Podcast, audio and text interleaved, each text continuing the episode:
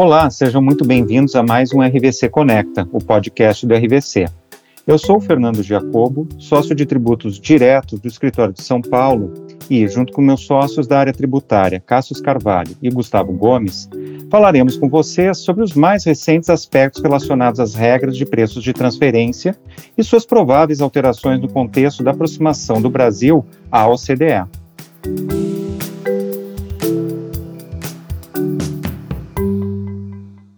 Olá, Cássius. Olá, Gustavo. É ótimo estar aqui com vocês. Como temos visto, o Brasil e a OCDE já possuem um relacionamento muito próximo, sendo o Brasil um parceiro-chave dessa organização, apesar de não ser seu membro. O que poderá vir a acontecer desde a manifestação do país em seu interesse em ingressar nesse grupo, bem como do convite formalizado pela própria OCDE em janeiro deste ano. Dentre os diversos aspectos envolvendo o ingresso do Brasil no seleto grupo de países membros da OCDE, há a necessidade de convergência de normas tributárias, sendo a mais discutida recentemente aquela que envolve a regulação dos preços de transferência, ou seja, aquela que regula as transações entre pessoas vinculadas, normalmente pertencentes ao mesmo grupo econômico, e que buscam evitar a alocação artificial de lucro em importações e exportações de mercadorias ou serviços, bem como em empréstimos mediante a cobrança de juros. Nesse sentido, a Receita Federal do Brasil tem apresentado aos contribuintes, em diferentes fóruns de discussão, mudanças nas regras dos preços de transferência do Brasil, para aproximá-las às diretrizes da OCDE, notadamente no que tange a adoção do princípio at arm's length. Atualmente, pelas diferenças das regras entre Brasil e OCDE, os contribuintes sujeitos a essas regras necessitam realizar dois cálculos distintos para atender ambas as partes, o Brasil e o exterior. Com base no que foi compartilhado até agora, Cássius, o que podemos esperar em relação à definição da parte testada? Fernando, eu agradeço a oportunidade de conversar contigo, com o Gustavo e com os nossos ouvintes sobre um tema tão relevante para os contribuintes e, última análise, né, para o Brasil no contexto que você acaba de colocar. A definição da parte testada vai ser, por certo, um dos pontos críticos da nova legislação, caso de fato o projeto de lei que será submetido pela Receita Federal ao Congresso Nacional seja acolhida no futuro. Em um primeiro momento, a tendência de que se utilize como base para a aplicação da legislação a parte testada no exterior, cujos resultados derivam de análises bastante aprofundadas sobre o modelo de negócio, identificação de ativos, responsabilidades e funções, e especialmente sobre a base de comparáveis robusta e consolidada que tem sido e que é fruto de muitos anos de trabalho. Todavia, a questão que eu coloco é se todas as especificidades brasileiras são consideradas pela parte testada no exterior e se os comparáveis são efetivamente aderentes ao Brasil. Então eu penso, podemos ter comparáveis globais, regionais e, claro, latino-americanos, fruto de anos a fio de discussão. Mas a questão de fundo é o quão aplicáveis à realidade de negócio no Brasil eles são e, principalmente, se todas as variáveis de ajuste e de equalização de preços que deveriam ter sido considerados numa perspectiva local em relação a esses comparáveis o foram.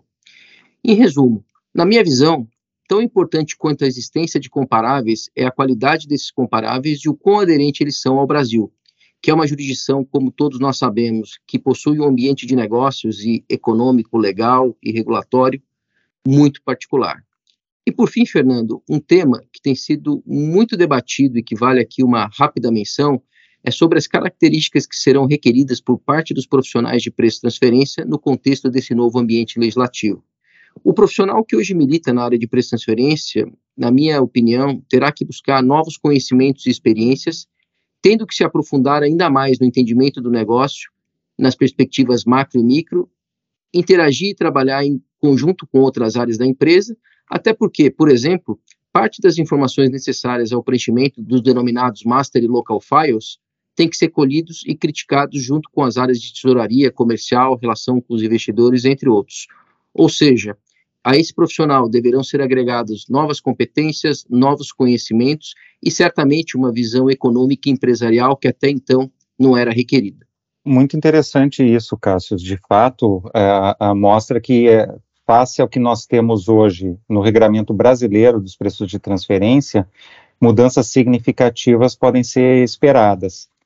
E, e, e dentre essas mudanças, uh, acho que vem a questão da abrangência da norma, né?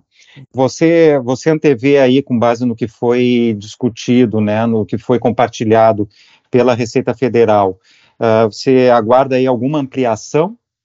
Olha, Fernando, esse é um tema interessante também muito relevante no contexto do novo ambiente de preço transferência que pode se materializar.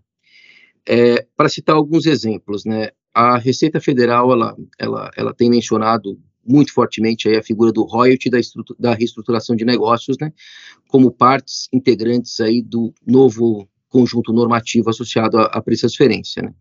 Então, acho que, em primeiro lugar, né, nós vamos ter que ter a confirmação nesses sistemas como royalty, reestruturação de negócios e até mesmo prestação de serviços, né, eles vão ser encampados pela nova legislação. A partir daí, eu acho que um ponto crucial é se qual vai ser a amplitude né, do termo royalty, do termo reestruturação de negócios e do termo prestação de serviços, né, para fins da legislação de preço de transferência e se efetivamente né, existe é, reflexo em outras legislações que também vão ter que ser modificadas né, para dar provisão, para dar aderência né, à legislação né, de preço de transferência. Há um outro tema que eu reputo bastante importante, né, porque quando nós falamos de royalty e prestação de serviços, por exemplo, na remessa, nós não podemos desvincular isso, né, a figura da tributação na fonte, né, e a questão é, ok, vamos ter a tributação na fonte da remessa, vamos ter a, a os outros tributos, né, como que isso vai se materializar. Então, eu acho que são pontos importantes, especialmente no caso do royalty, né, que de alguma forma pode ter influenciado, né, a decisão até dos Estados Unidos no sentido de obstaculizar o tax credit, né, que é, que é, que é derivado dos pagamentos de, de fontes brasileiras, e eu acho que nós temos que, nesse momento, esperar. Eu acho que existem muitas dúvidas, muitas questões aí que precisam ser aprofundadas ainda, né, nesse sentido. Sem dúvida, Cássio, esse é um ponto importante, né? Uma coisa é a, a forma como o preço de transferência ele é apurado, mas uh, a gente não pode esquecer da interação com todo, o, todo o restante do ordenamento jurídico, especialmente tributário doméstico. E, e, você tocou aqui num assunto muito interessante, que é o quanto os profissionais né, da área tributária que atuam né, e que virão atuar, tem envolvimento nessa questão de, relacionada a preço de transferência, precisarão ter do negócio né, que, que, que as empresas nas quais atuam é, desenvolvem. E, e, isso, né, essas análises, elas parecem que contêm sempre um, um nível de subjetividade bastante elevado. E aí, nesse aspecto, né, Gustavo, passando agora para você aí fazer alguns comentários, né, hoje a gente vê que muitos contribuintes brasileiros alegam que as normas locais, elas não são muito vinculadas à realidade de seus negócios. E, e, nesse aspecto, né, e considerando o que foi falado até agora, é, em que sentido você percebe que as mudanças deverão versar? Olá, Fernando.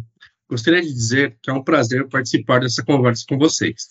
De fato, as regras atuais de preço de transferência podem ser consideradas mais simples, ao prever, por exemplo, a aplicação de margens fixas, a possibilidade de seleção de método pelo contribuinte e alguns regimes de safe harbor.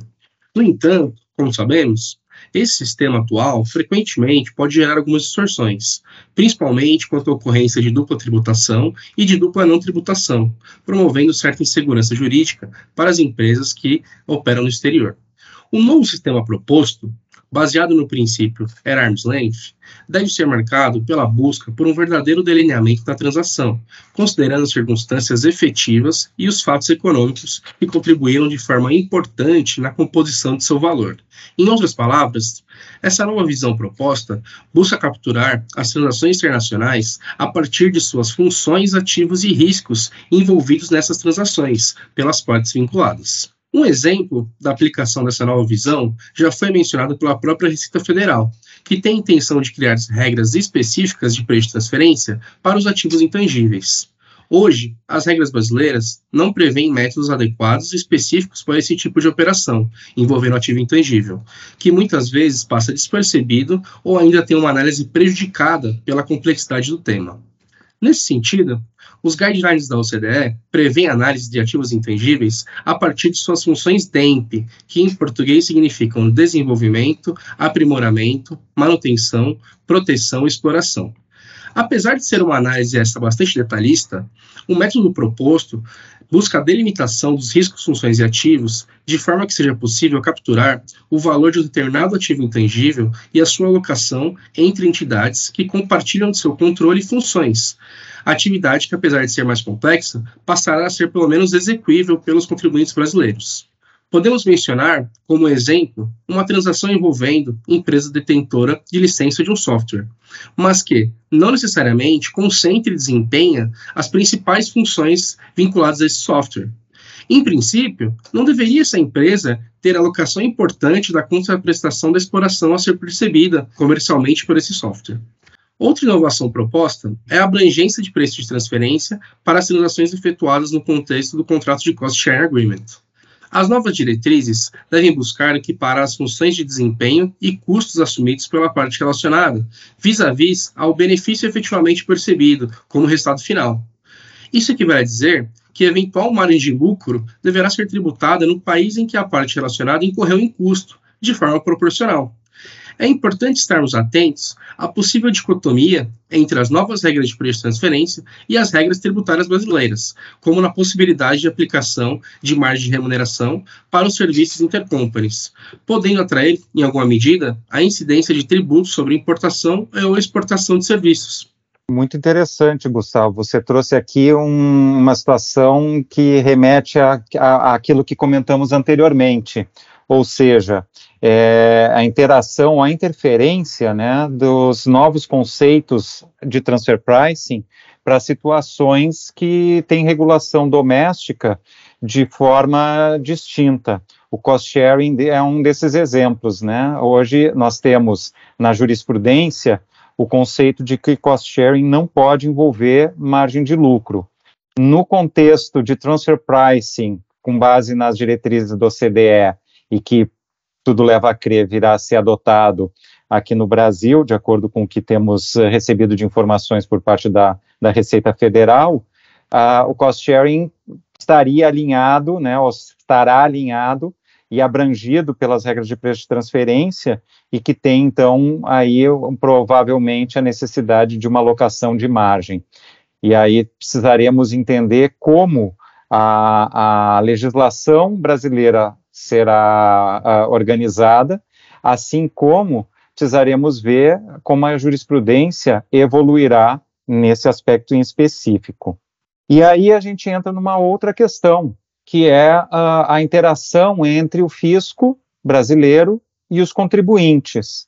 Hoje nós sabemos que existe uma, uma relação de litígio bastante grande, né? O Brasil, se não é o campeão, é um dos países com maior volume de litígios, sejam eles administrativos ou judiciais, entre contribuintes e fisco. E nesse aspecto, né, os contribuintes analisando, né, e, e, nós temos aqui um incremento claro do nível de subjetividade nas análises como isso pode ser percebido, né? No que, que isso pode ser um desafio, mas também uma oportunidade para os contribuintes e nessa interação com o fisco brasileiro, Cássio. Como é que você vê isso? Esse, na minha visão, é um passo fundamental e uma prática disseminada em quase todas as jurisdições que seguem as diretrizes da OCDE para efeito de aplicação da legislação de preços de transferência. É, nesse particular, a Receita Federal tem feito especial menção ao, ao instituto né, do Advanced Pricing Agreement, ou Acordo de Precificação Antecipada, ou Acordo Prévio de Preços, né, em relação a um mecanismo que pode ser introduzido para regular é, as relações do fisco e do contribuinte em relação a esse acordo né, prévio de preços. De forma muito genérica, né, o que, que o APA significa? Ele é um processo de cooperação entre o fisco e o contribuinte, dentro dos limites estabelecidos na legislação, para reduzir conflito e acordar as balizas sobre as quais uma política de preços de transferência tem que ser estabelecida. Ele deriva, Fernando, fundamentalmente de uma relação de confiança entre o fisco e o contribuinte, pressupondo uma paridade, ou seja, um equilíbrio nas discussões entre o fisco e o contribuinte. E nesse particular, devem estar claramente postas as prerrogativas do fisco e do contribuinte para que haja uma equanimicidade né, em relação ao processo. Ou seja, deve haver um interesse comum com foco principal em segurança jurídica e especialmente na perspectiva de mitigação de conflito futuro. É, para que a gente possa trazer de uma forma efetiva esse instituto para o Brasil, claro, há necessidade de uma legislação, de uma regulação específica, com elementos claros que precisam, na minha visão, direto ou indiretamente, estar endereçados na legislação. Ou seja, qual é a força jurídica desses acordos e como eles vão vincular o fisco e o contribuinte? Eu acho que a necessidade de uma definição objetiva dos procedimentos e balizas sobre os quais os APAs vão ser pactuados, é, condições e reflexos em relação ao não cumprimento, e esse é um aspecto importante, já que os negócios e os preços são dinâmicos, é, a experiência prática demonstra que há um risco elevado quando os Advanced Pricing Agreements definem margem e precificação, já que as condições de negócio são dinâmicas e não estáticas, ou seja, elas mudam constantemente, e nós acabamos de ver isso, né? Aliás, estamos vendo ainda, né, num período de pós-pandemia, e é por isso que muitas jurisdições, Fernando, não regulam preços ou margem em relação aos APAs, mas elas trazem metodologias e direcionamentos que devem ser adotados pelo contribuinte na determinação do preço. E na minha ótica, isso faz muito mais sentido do que fixar realmente preço e margem. Outro ponto que eu tenho como ponto-chave, ou seja, quais são as variáveis que podem impactar o resultado do APA, qual é a possibilidade de interação, ou seja, rollback, né, entre o fisco e o contribuinte para ajustar o APA frente às novas condições, tempo e duração de negociação. Normalmente os APAs duram de três a cinco anos no exterior e a questão é saber se esse é um prazo também razoável no Brasil, frente às particularidades que nós antes comentamos em relação ao, ao nosso país.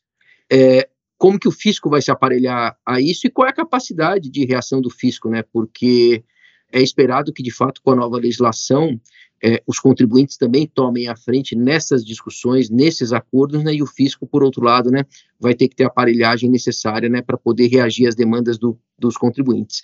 E é importante lembrar que, em matéria de preço transferência, nem tudo é regulado ou pode ser discutido na perspectiva do APA, né, já que existem transações nas quais, por exemplo, a segurança jurídica ela tem que vir a partir de safe harbor e que, de alguma forma, né, desde que a aplicação objetiva esteja correta, acabam vinculando a administração e o contribuinte. Enfim, Fernando, muitos pontos interessantes, muitos pontos aí que precisam ser debatidos e acho que é, esse projeto de lei, de fato, é um projeto de lei importante que vai trazer realmente um novo ambiente em matéria de transferência para o Brasil. Muito importante isso, Cássio.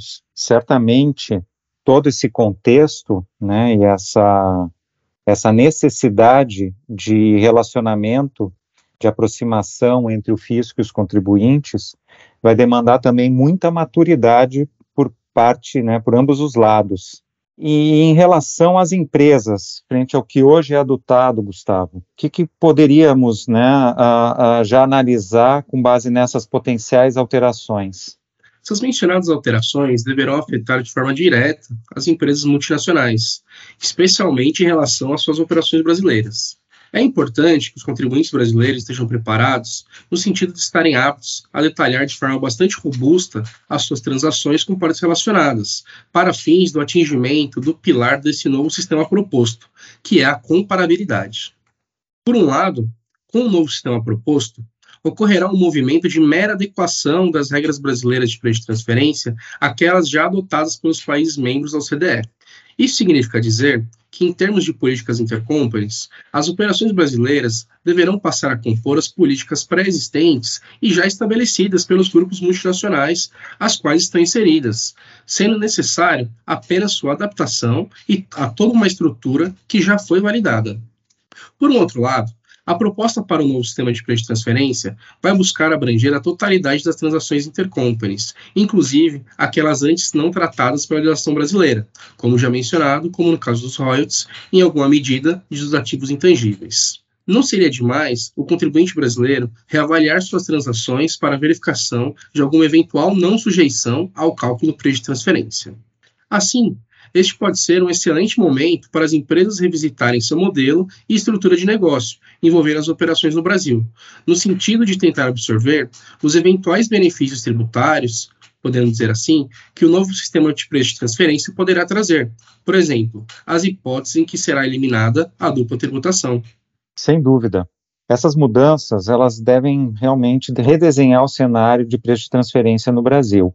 Assim como para os contribuintes, diversas mudanças necessitarão ser endereçadas, para o fisco brasileiro deverá haver investimento importante no treinamento do seu corpo de fiscais, buscando não só a qualificação técnica, mas também a assimilação dos novos conceitos, o desenvolvimento de metodologia para fiscalização e, por que não, o amadurecimento na relação com os contribuintes. Em suma, essas mudanças têm potencial de colocar o Brasil alinhado àquilo que vem sendo adotado por grande parte da comunidade internacional, trazendo esperados benefícios à economia nacional, especialmente por facilitar a inserção do país nas cadeias de valor internacionais.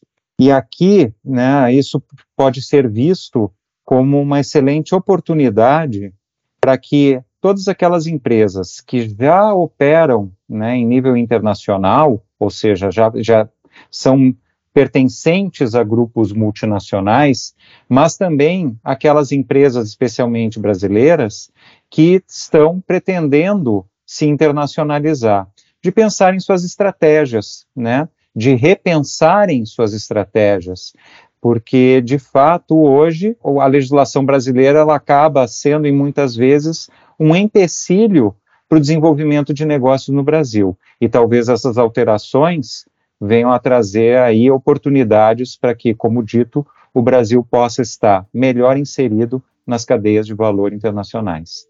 Muito obrigado, Cássius, muito obrigado, Gustavo, muito obrigado, ouvintes, pela participação neste RVC Conecta, o podcast do RVC. Até logo. Obrigado, Fernando. Obrigado, Gustavo. Obrigado, ouvintes. Obrigado, pessoal. Foi um prazer bater esse papo com vocês. Um forte abraço.